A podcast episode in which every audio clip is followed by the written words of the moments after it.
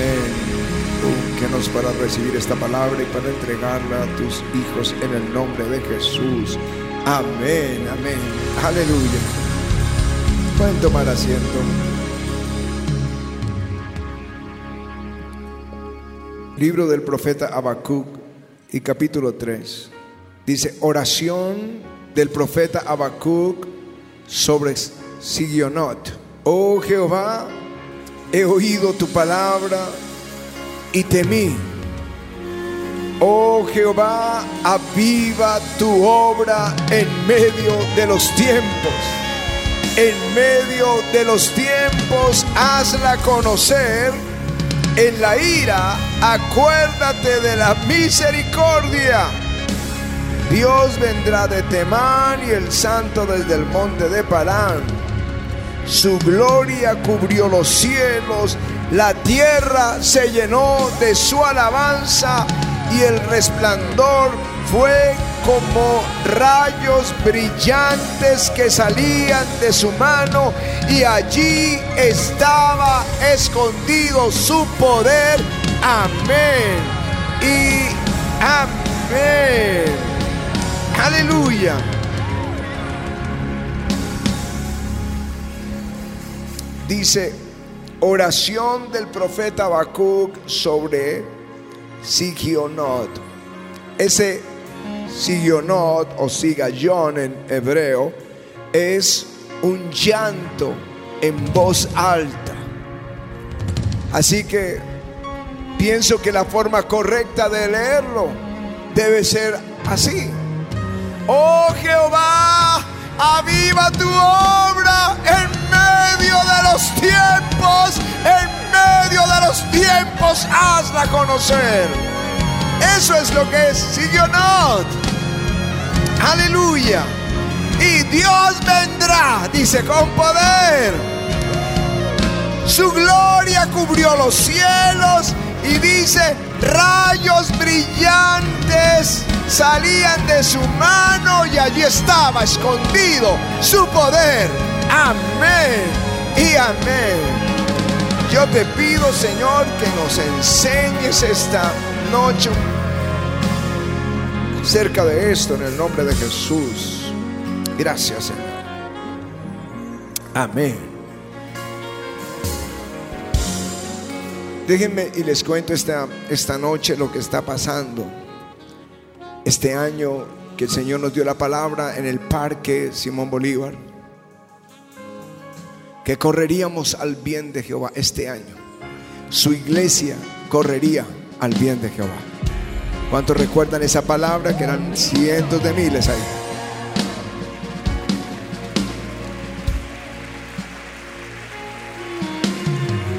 Les digo algo, yo nunca en estos 33 años que, estamos en el, en avivamiento y 30 desde que el derramamiento del Espíritu, había visto el pastorado con tanta hambre espiritual.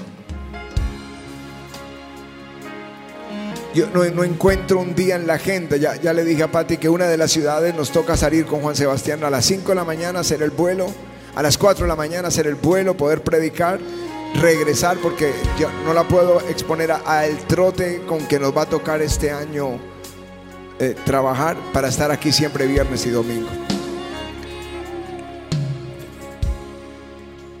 En todo el país. Esto empezó en Santa Marta, Barranquilla, Montería. Tengo allí los de Cincelejo. Me escriben todos los días, por favor, la fecha de Cincelejo. A los de Medellín, Cartagena, Bucaramanga, Valledupar, Río Hacha, Ibagué, Bucaramanga, Pasto. Todos están buscando una mañana de lunes porque es lo único que le estamos dando una mañana de lunes para ministrar. Y les digo, vienen corriendo, vienen sedientos. Y Dios me ha dado la oportunidad de poner las manos sobre todos. Yo nunca lo había hecho, pero esto es lo que estamos haciendo en esta hora. Y entonces empezaron a despertar las naciones este año. El año pasado, aunque estuvimos en Portugal, en África, en Barcelona, en Brasil, en Venezuela, pero nunca como lo que está pasando este año. Este año hay hambre espiritual en la tierra. Yo no lo había visto de otra manera. Me están buscando un espacio porque en El Salvador quieren hacer una cruzada en un estadio. Un espacio porque en Chile este año quieren hacer una que tengamos dos noches en el estadio, Dios quieren un tiempo para pastores. En México en una semana vamos a estar ministrando 4.500 pastores y luego la noche siguiente en el estadio de fútbol. Hay hambre espiritual. Bolivia acaba de definirse la fecha, mis hermanos bolivianos que estaban atentos de hoy el anuncio. Sí, vamos a ir a Bolivia dos noches al estadio. Porque Dios nos dio una palabra a Pati y a mí para saber cuándo era el Señor. Cuando ellos nos dijeran, pasa y ayúdanos. Ayúdanos. Cuando están diciendo, necesitamos un avivamiento. Ya no están hablando de iglesia crecimiento. Ya no están hablando de congreso de profetas. Ya no están hablando de congresos de apóstoles. Ahora están clamando, necesitamos un avivamiento. Esto es el grito de Habacuc en sitio sobre Sillonot. Oh Jehová, aviva tu obra en medio de los tiempos. En medio de los tiempos, anda a conocer. Aleluya.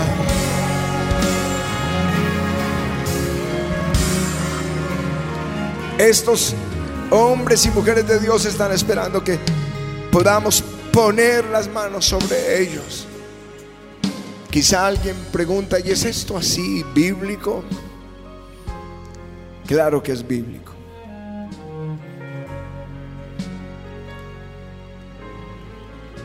Es bíblico, pero el que lo hace es Dios.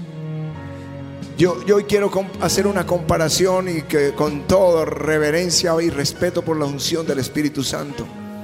Pero nosotros somos como mangueras. Yo pedí, regálenme una, una manguera, no sé, así se llaman, creo que en todos los idiomas, pero no, no decir mal para los de otras naciones, una manguera. Eso es lo que somos nosotros, con lo que mm, mojamos, por decirlo así, o regamos esa agua del cielo a los creyentes. Pero nosotros no somos el agua. Nosotros no podemos saciar a nadie. Pero el Espíritu Santo sí. Solo somos la manguera. Él se con esa conexión viene del cielo y comienza a tocar su pueblo. Y comienza a tocar sus hijos. Él empieza a impartir esta unción. Yo no sé cuántos quieren esa unción hoy.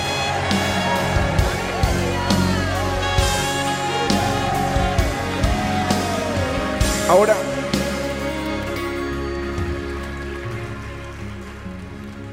esta unción fluye no cuando yo quiero, no cuando Patti quiere, es cuando Él quiere.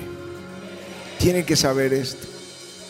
Hay servicios en los que hacemos tanta fuerza para que algo, para que empiece a brotar el agua, pero no pasa. Pasó en, en Caracas, en la mañana de pastores, en Bolivia, en, en Bolivia. Estábamos ministrando y no nos dimos cuenta cuando la gloria cayó y empezaron a gritar allá cerca a donde estaba la consola de sonido y no supimos, no solo nos pudimos postrar, porque no supimos a qué horas él entró y empezó a tocar los hermanos en África. Pero por ejemplo estuvimos en Miami, una invitación que nos hicieron y claro que hubo bendición, hubo impartición, hubo palabra, hubo sanidad, pero, pero uno quería que el río golpeara con fuerza. En Puerto Rico queríamos que el río golpeara con fuerza, pero, pero no lo podemos controlar, es Dios quien lo hace. Y no es para entretener, es por es por las almas. Cuando Jesús vino a la sinagoga en Nazaret, Él lo dijo, el Espíritu de Dios está sobre mí, por cuanto me ha ungido Dios para dar buenas nuevas a los pobres.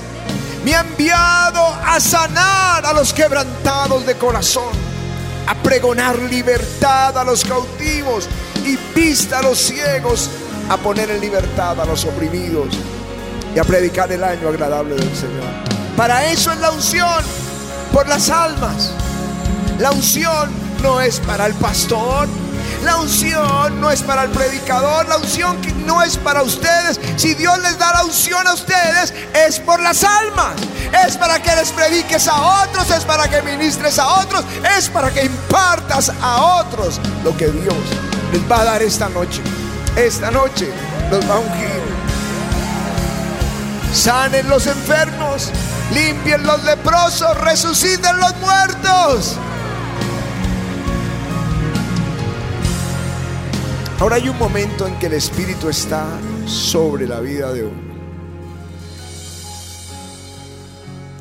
Dice en el Evangelio de Lucas acerca de Jesús, aconteció un día que él estaba enseñando y estaban sentados los fariseos y doctores de la ley que habían venido de todas las aldeas de Galilea y de Judea y Jerusalén y el poder del Señor estaba sobre él para sanar.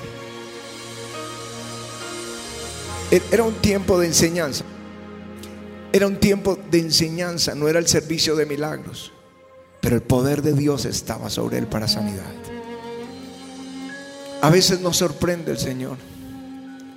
Nos sorprende, nos toma, toma patio, me toma a mí, Juan Juan Sebastián. En un momento, en una conversación, en un instante, uno siente el poder de Dios sobre uno para sanar o, para ministrar a alguien.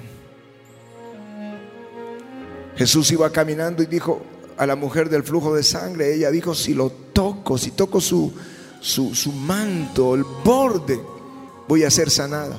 Y ella lo tocó y él dijo, yo sentí que salió poder de mí. ¿Quién me ha tocado? Es en esos momentos que pasan cosas inesperadas, pero no lo hacemos nosotros, lo hace Él.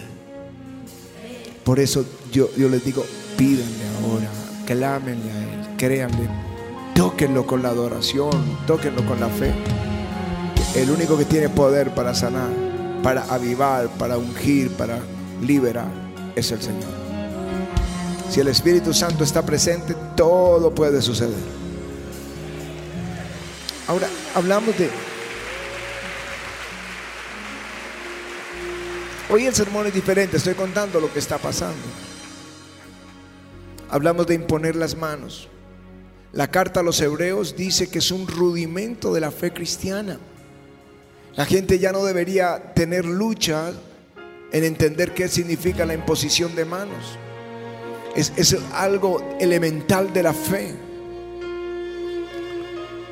Cuando Moisés le dijo al Señor, pon, ponga el Señor de los ejércitos un hombre o una, pues alguien, un líder que entre y saque, al que, haga entrar y salir al pueblo, que lo dirija para que no sea un pueblo sin pastor.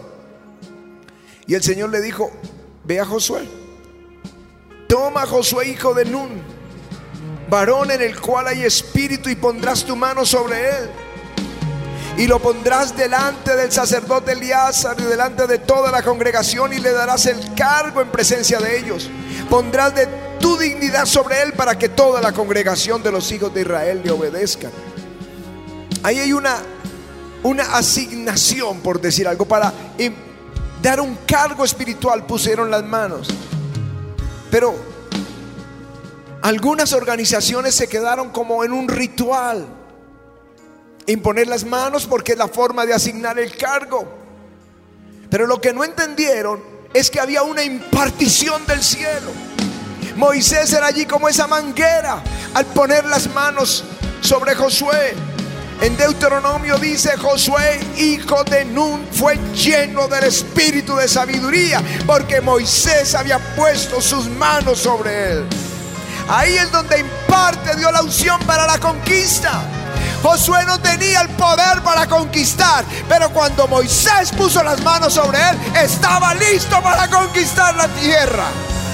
Y yo te digo, cuando el Señor te toque esta noche, Él te prepara y te unge para conquistar para Él. Aleluya.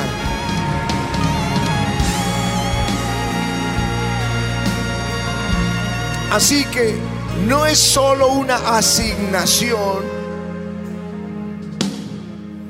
no es solo una asignación, es una impartición.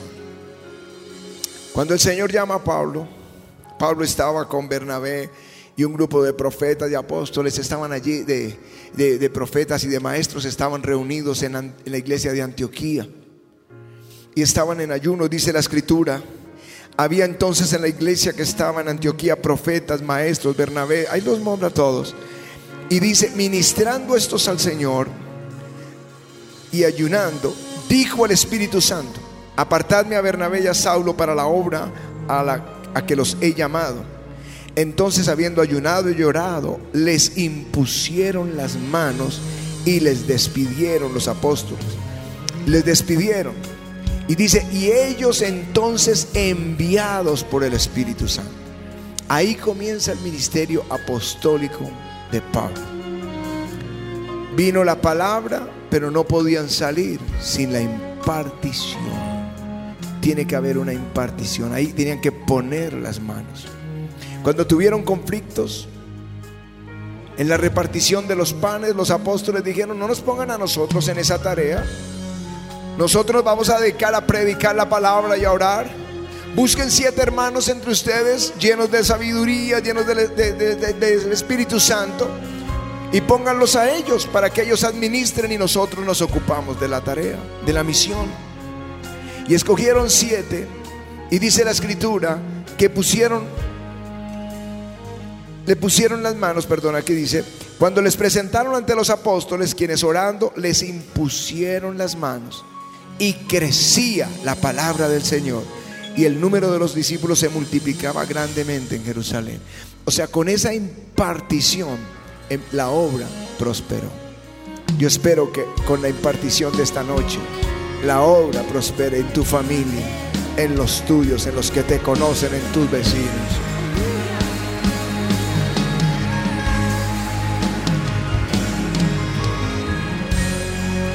Que sepan que tú eres creyente. Hoy, salía del edificio y vino una, señora mayor, ¿cierto Juan Sebastián? Nos una, una señora mayor y, y ¿usted es el famoso pastor que vive en este edificio? Todo el mundo habla de usted. Yo le dije, bueno, estamos aquí para hacer. Bueno, me, mandó con la hija que trabaja, no sé, como que es fiscal o algo así. Con la hija, con la sobrina. Eh, pero luego me dijo, por favor, suba con la pastora a mi apartamento. Quiero que oren por mí. Eh, yo quiero que todo el mundo sepa que hay un pastor. Los celadores me los he ganado a todos, a los que cuidan, lo que sea. nosotros tenemos que ser sal y luz donde quiera que vayamos. Para eso Dios te dio la unción.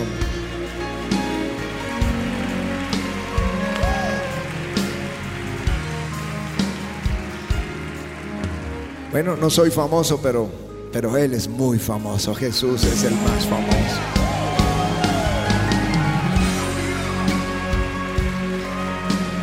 Nadie debe salir a la misión sin la unción. Jesús le dijo a los discípulos, no se vayan, ustedes ya saben que yo resucité, que soy el Señor, que soy el Hijo de Dios, y podían salir corriendo a testificar. Dijo, no, no, no se vayan hasta que no sean revestidos de poder desde lo alto. En Rumania, en los años en que estaba la famosa cortina de hierro y el comunismo gobernando, habían asesinado a los pastores. Es lo primero que quieren, siempre quieren atacarlos. O los habían puesto en la prisión, en cárcel. Y unos jóvenes tenían el llamado al ministerio, pero no encontraban un pastor que les impusiera las manos para que impartiera sobre ellos la unción. Hicieron algo que puede que no estés de acuerdo o si estés de acuerdo, ese no es para mí el asunto, el asunto para mí es que ellos tienen más claridad que muchos. Se fueron al cementerio donde habían, donde habían enterrado algunos pastores y se postraron y oraron a Dios, no a los muertos, oraron a Dios que la unción que había puesto sobre ellos venga sobre estos jóvenes. Ellos ya no pueden predicar, pero nosotros podemos hacerlo. Imparte esa unción.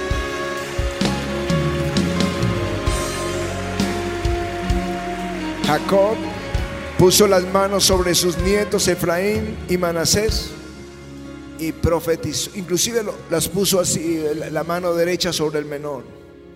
Y, y, José dijo, no, no es así, este es el menor, este es el mayor. Dijo, no, no, déjame. Porque él sabía que al imponer las manos había una impartición de Dios. Jesús ponía las manos sobre los niños, no es para consentirlos, ay, el niño tan lindo, no, había una impartición, la gente corría con sus niños, pon las manos sobre mi niño, porque ellos sabían lo que significaba imponer las manos. El mismo Señor dijo, a los que creen en mi nombre echarán fuera demonios, hablarán nuevas lenguas y si tomaren cosa mortífera no les harán daño. Todo eso dijo, y pondrán las manos sobre los enfermos y ellos sanarán. Eh, no somos nosotros los que sanamos, ponemos las manos, pero hay alguien sobre nosotros que imparte esa unción sobre ellos y los sana. Aleluya. El Espíritu Santo vino sobre los apóstoles, sobre los 120 en el aposento alto. Pero cuando Felipe ganó a Samaria para Cristo, mandaron allí a Pedro y a Juan. Y Pedro y Juan vinieron. Ya estos eran creyentes, ya habían visto milagros, ya se habían bautizado, ya habían hecho, eh, como decir, el discipulado básico. Pero vinieron los apóstoles y pusieron las manos sobre ellos para que recibieran el Espíritu Santo. Había una impartición. Pero algo que tienes que saber porque Dios va a usar a todos en esta iglesia. Es que es Dios. Pedro y Juan le dijeron al paralítico, míranos, no tenemos ni oro ni plata, pero lo que tenemos te damos. En el nombre de Jesucristo de Nazaret, levántate y anda. Y se levantó y empezó a gritar. Y vinieron todos para verlos. Y Pedro dijo, no nos miren a nosotros, porque no es nuestro poder ni por nuestra piedad, no es porque somos más santos, no, no, no, es en el nombre de Jesucristo de Nazaret. Él en ese, en ese nombre lo hizo. Aleluya. Así que solo somos una manguera. Si no la conecta el Señor a la fuente, nada va a pasar. Pero si está conectado, va a empezar a mojar las personas. Habacuc estaba preocupado por el país. Ayer tuvimos acá una reunión de 30 pastores influyentes del país. Y yo les podía sentir la preocupación, pero una preocupación más, más política y porque el gobierno y porque... Pero yo creo que hay un pensamiento errado. Nosotros somos los que podemos ser instrumentos de Dios para impartir esperanza en esta nación. Y vamos a salir con este lema, Jesús, la esperanza de Colombia. No hay otra esperanza. Esto no es la derecha ni la izquierda. Eso no es la economía. Es Jesús la esperanza de esta nación.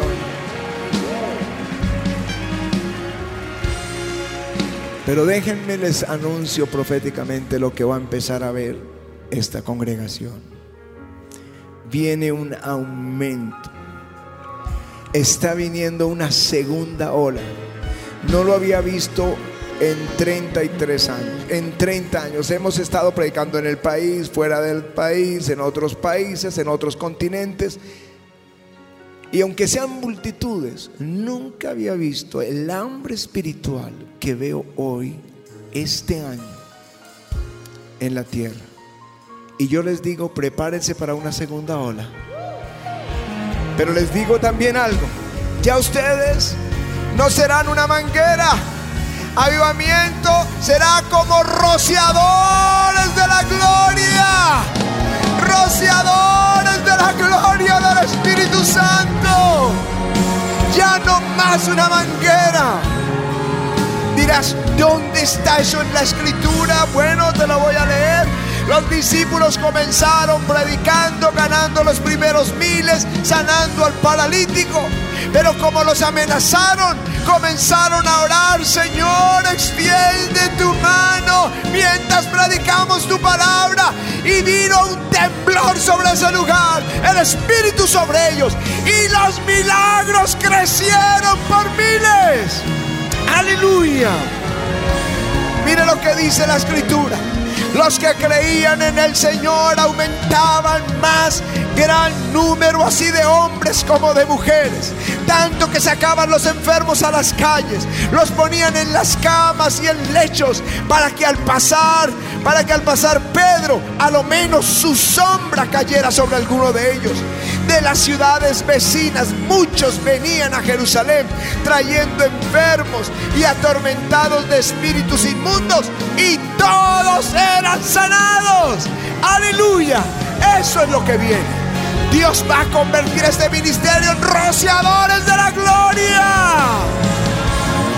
Aleluya.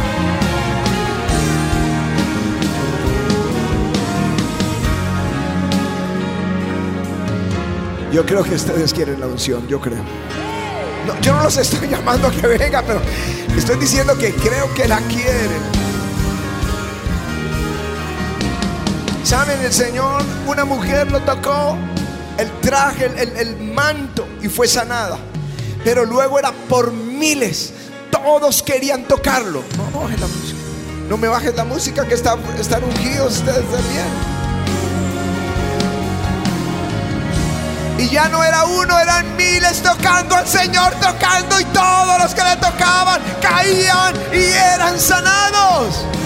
¿Cuántos quieren esto? Aleluya.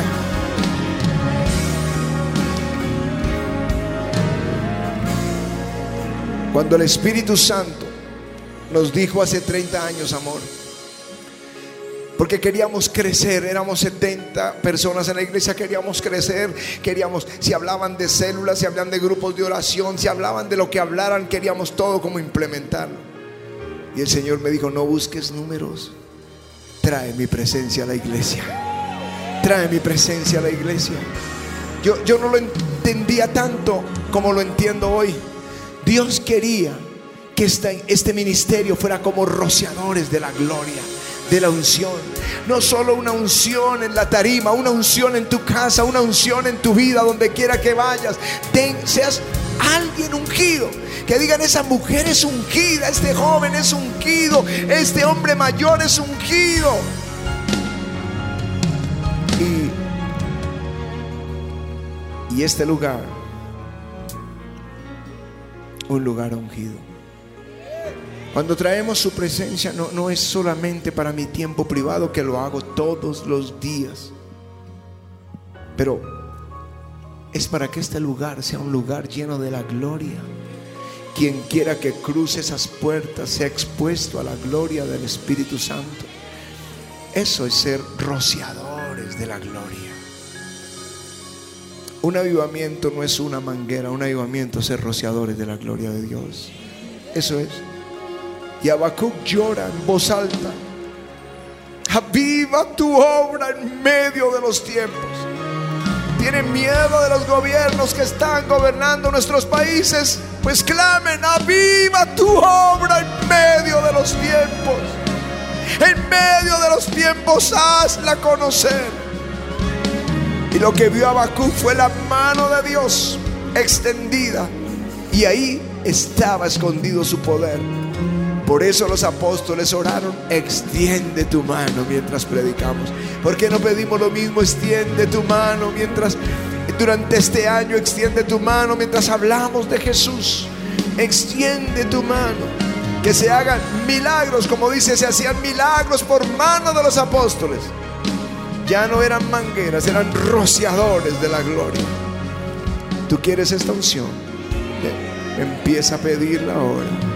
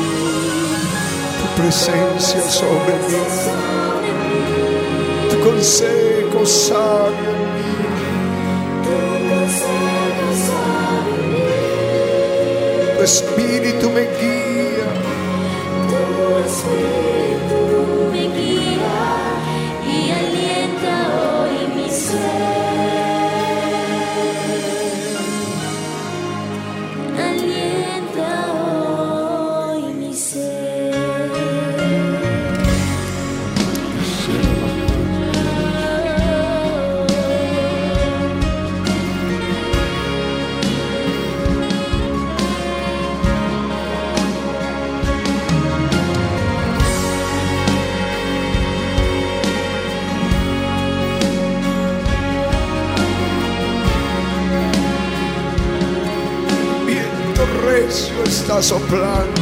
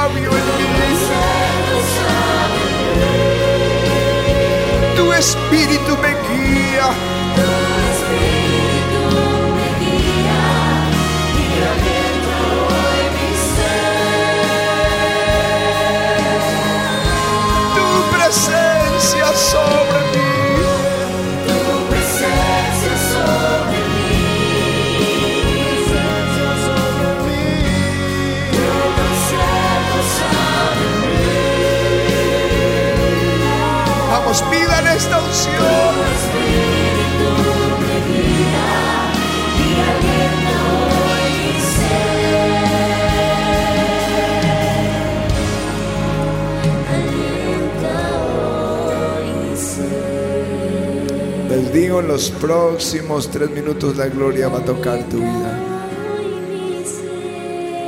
Así que levanta tus manos y dile, Señor, necesito esta unción. Yo la pido en el nombre de Jesús. Vamos, comiencen a pedirlo ahora, todos orando.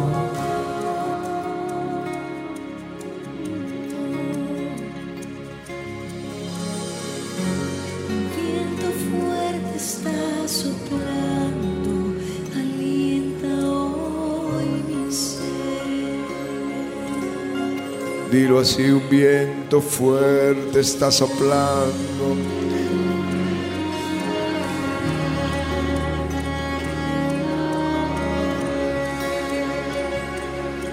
Hay algo maravilloso que va a pasar ahora aquí.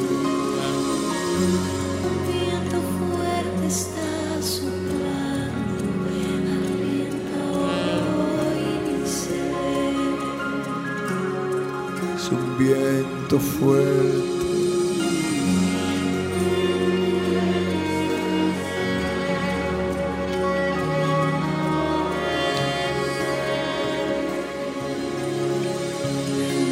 Dos minutos y algo el Señor va a empezar a tocar nuestras vidas. Solo comiencen a pedirlo.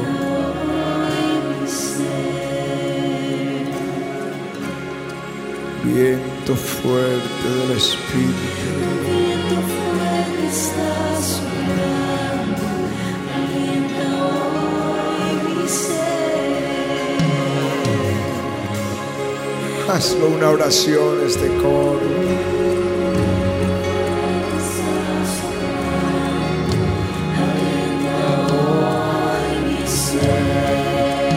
Viento fuerte está soplando.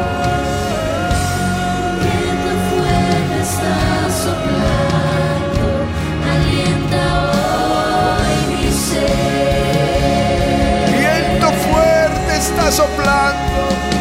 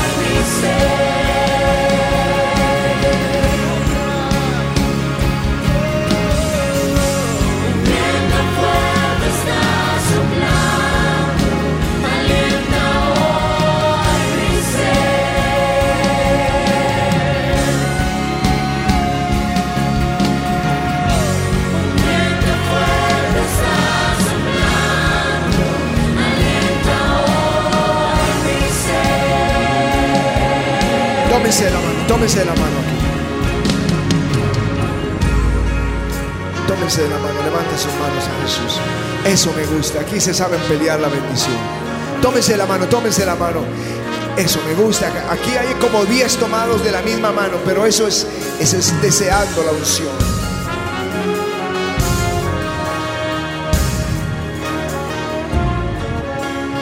Eso, recíbelo. Tómalo, recíbelo en el nombre de Jesús. Recibe esa unción, recíbela.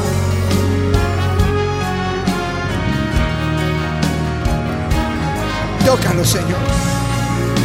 Tócalo, Jesús. Aquí eso es así. Tócalo, Señor, recibe.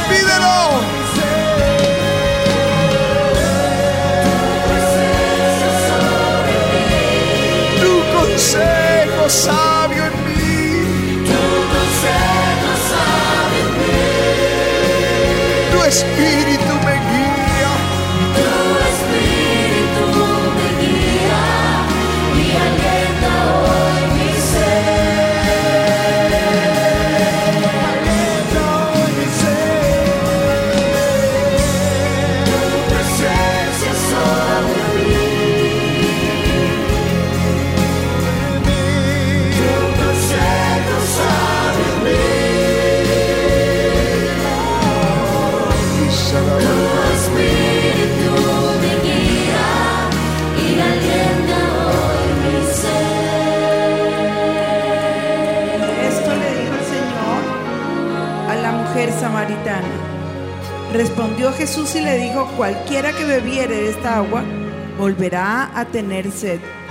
Mas el que bebiere del agua que yo le daré no tendrá sed jamás, sino que el agua que yo le daré será una fuente de agua que salte para vida eterna.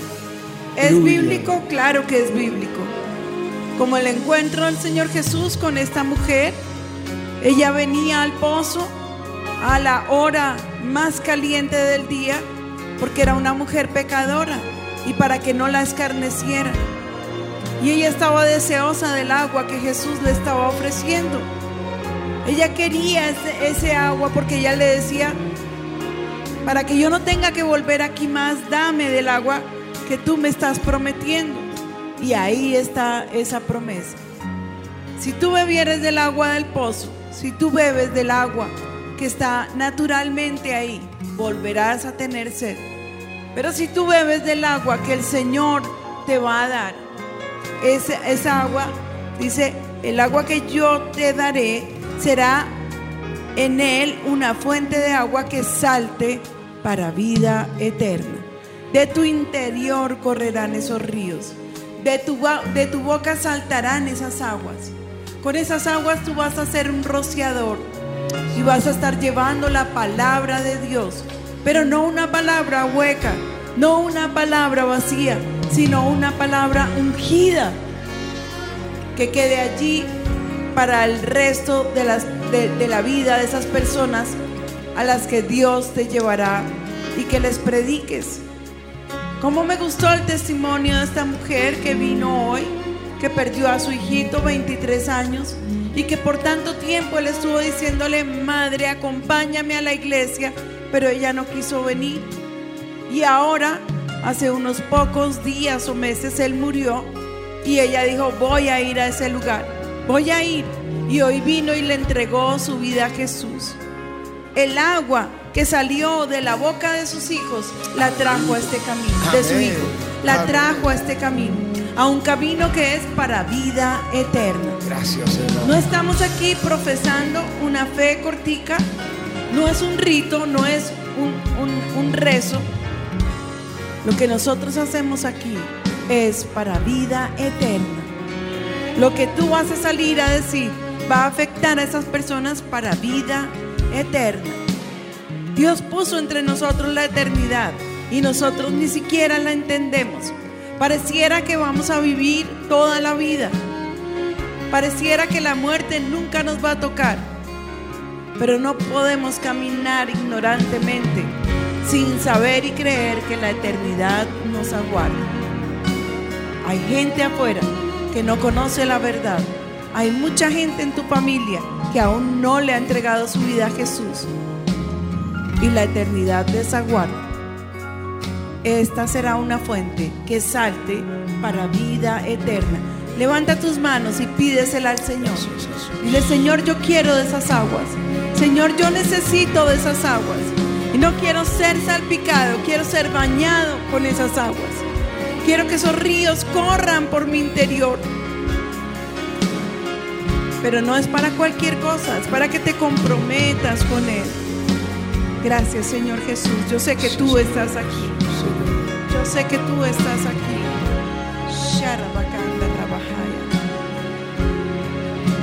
Gracias, Jesús. fuerte está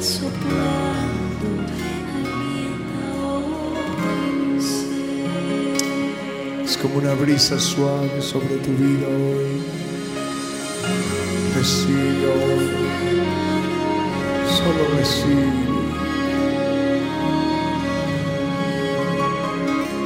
Solo recibe. Atrás donde quiera que estés. Levanta allí tus manos al cielo. Hay una brisa que está soplando.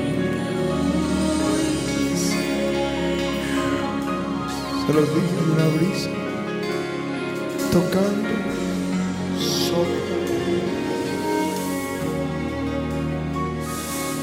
sopla Jesús, sopla.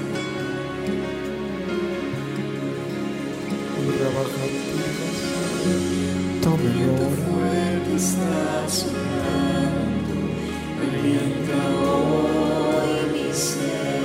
viento fuerte está soplando.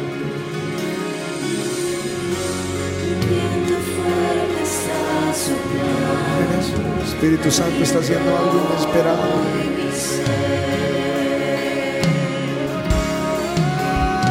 Es inesperado. Pasa toca uno, toca ya otro, mira ya. Tócalo, Señor. Mira ya, tócala, Señor. Él pasa y toca y Él es el Señor. Él es el que toca tu vida. Cuando Él quiere, conecta esos rociadores y comienza a esparcir esta bendición. Recíbela, recíbela, recíbela.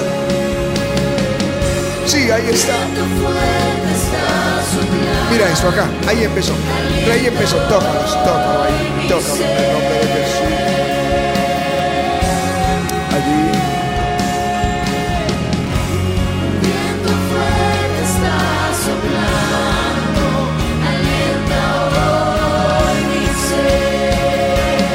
recibe avivamiento, ministerio, recíbelo. Recibe esta unción que está para ustedes. Coro, tómenlo, quieres. ¿Dónde están los de seguridad? Que trabajan para el avivamiento, que nos ayudan con seguridad, que suban a la tarima. Seguridad. Suban ustedes a la tarima.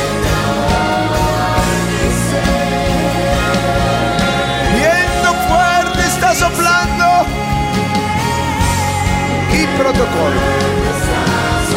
Van a recibirlo.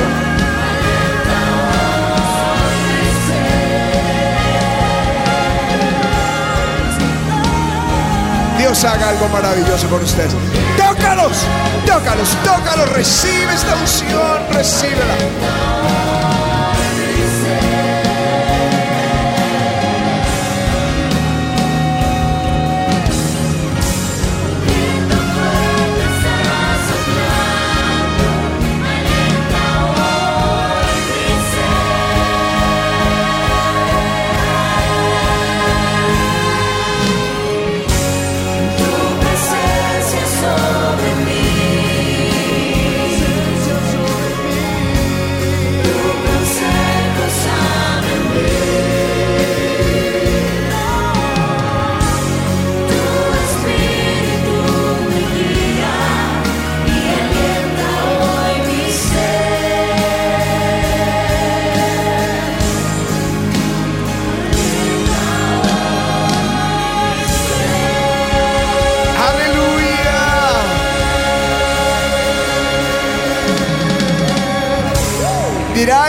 No recibí nada. Prepárate, Dios te va a sorprender.